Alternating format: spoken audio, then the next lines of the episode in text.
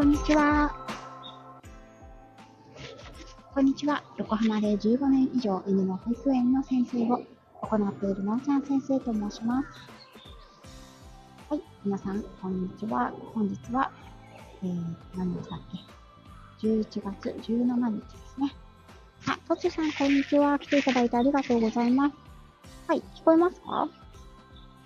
聞こえるかな？聞こえます。あ、ほんとよかったよかった。今ね、あの、有線じゃないや、無線のイヤホンをしてるんですけど、あの、その上からね、ニット帽をかぶってるので、無事に聞こえてるかなと思って。うん。はい。えーと、告知をね、先ほどさせていただいたんですけれども、本日12時より、元獣医師現アクセサリー作家のアトリエ太郎さんと月1恒例ライブですね。ということで、太郎さんのお部屋でコラボライブをさせていただきます。あ、ローガンさん、こんにちは。はい、こてつくん、お元気ですか？ちょっとこもってる？ちょっとじゃあ、帽子取ろうかな。これでどうですかね？この、なんだ、なんていうの？無線の Bluetooth イヤホン？なので、ちょっと、帽子かぶってるとね、あの、声が曇っちゃうかもしれないですね。こてつは元気すぎます。いいなぁ。さすが若者はもう無敵ですよね。いいなぁ。こてっちゃんいくつでしたっけ ?3 歳ぐらいでしたっけ？ねあまり変わらない？あ、ほんと。そうか。ちょっと、位置をずらしてみたり。音質が、ちょっと悪いかもしれないです。すいません。ね、3歳ですよね。そうだ、そうだ。3歳ってね、ほんと、やっとちょっと落ち着いてくるかなっていうぐらいのワンちゃんで言えば年齢かなと思います。うん。ね、1歳から3歳ぐらいまでは、やっぱり黄金期ですよね、ワンちゃんの。うん。うちのね、このみことさんは、13歳で もうほんとおじいちゃんですね。あっという間でしたね。3歳ぐらいの時はまだよく遊んでいたんですけど、最近はね、なかなか、もう目も遠くなってきて、目も遠く？目も見えなくなってきて、耳もかなり遠くなってきました。あ、マーブさん、来ていただいてありがとうございます。はーい。今、愛犬のお散歩をしながら告知ライブをしてます。はい。ちょっと告知打ちますね。はーい。あら、えーと、アトリエ、太郎さんのチャンネルにてコラボライブ。うん。あのー、今回のね、コラボライブは、毎月ね、えっ、ー、と、実はね、先月1周年をコラボライブね、あの、地味に 地味に迎えたんですけど、毎月毎月太郎さんと私とどちらかのお部屋でコラボライブをしていたんですが、今まではテーマをね、決めて、例えば、獣医さん、ね、元獣医さんの太郎さんのお部屋でやるときには、なんかちょっとした医療関係のお話をして、えっ、ー、と、私のお部屋でやるときは、ちょっと、あの、行動関係ですね。トレーニングとか、行動面で見た、しつけの面とかで見た、あのー、お話をしていたんですけれども、あのー、今回はですね、あのかなりぶっちゃけたお話をしようということで、30分か。よし、戻ろうか。うん。ぶっちゃけトークということで、テーマは、あの、働く母たちの、あの、本音ということで それぞれのね、あの、獣医ってどうなのとか、ドッグトレーナーってどうなのっていうところも踏まえながら、ちょっとした裏話的なことを話していこうと思っています。はい。なので、いつもとね、ちょっと違う感、テイストのお話になるかなと思うので、ね、ワンちゃんのことには特に興味ないよという人も楽しめる じゃないかなと思っています。はい。うちの犬はですね、今、ちょうどお散歩のコースの折り返し地点なんですが、帰り道になったら足が速くなりましたね。僕は早く帰りたいっていう感じですね。でも、その、やっぱり、年を取ってくると、あの、犬も、お散歩をね、喜ばなくなってくるんですね。やっぱり。10歳を過ぎると、特に、日中は寝てばかりいて、あの、なかなかお散歩を連れて行ってもすぐに帰ってきちゃう。っていうようなシニア犬は多いと思います。うん。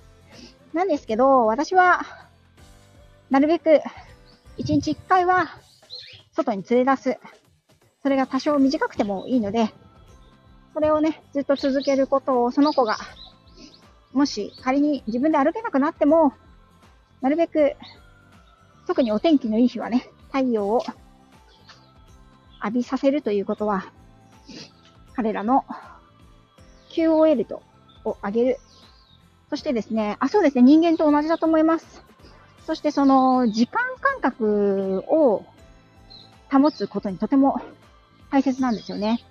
で、やっぱりこう、昼夜逆転、昼間ずっと寝ていて、例えば飼い主さんがお仕事中の間、お留守番の子はずっと寝ていて、飼い主さんが帰ってくる夕方になって起き始めて、ちょっとお散歩行って、ご飯食べて、そこからね、意識がちょっと覚醒したりすると、昼夜逆転の、あの、地方とか、人間でいうね、認知症ですよね。結構ね、ワンちゃん多いんですよ。あ、つくしさんありがとうございます。はーい。えっとね、今、これ、打ちま、打った。固定しときます。はい。ね、テーマ、じゃあ、つくしさんのために、テーマは、獣医師と。トレーナーの、えっ、ー、と、働く、母の、本音。という感じになりますね。はい。まあ、我々のことなんで、途中どういう風にテーマがぶっ飛ぶかはわからないんですけど。うん。で、ローガンさん、あのー、柴犬はですね、割とこの、地方症になりやすいというふうに言われているので、本当にあの若いうちから脳トレ心がけてください。はい。で、脳トレはね、人間もそうですけど、やっぱりワンちゃんも私はすごく必要だなと思います。うん。で、その犬の脳トレっていうと、人間の脳トレとまたちょっと違うんですけど、あの、犬にとって最後まで残る期間、感覚、さえ渡る、さえ渡るというか、最後まで、あのー、よく使われる感覚はやっぱり鼻ですね。嗅覚なんです。はい。うん。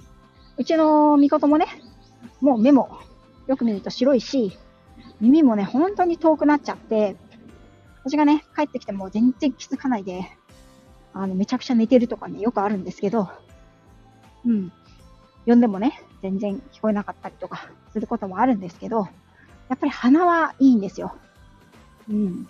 で、この前、つい2日前ぐらいの配信で、あの、コロナをね、探知する犬。コロナを嗅覚で探知、発見する犬の話をしましたけれども、やっぱりそれだけ犬って情報処理をお花で行っているんですよね。うん。はい、つくしさん、ぜひぜひ、お仕事、頑張ってください。つくしさん、ありがとうございます。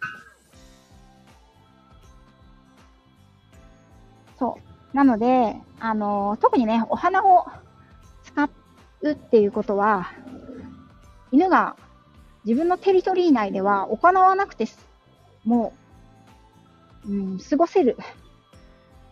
というか、何気なく過ごしてしまうものなんですね。うん。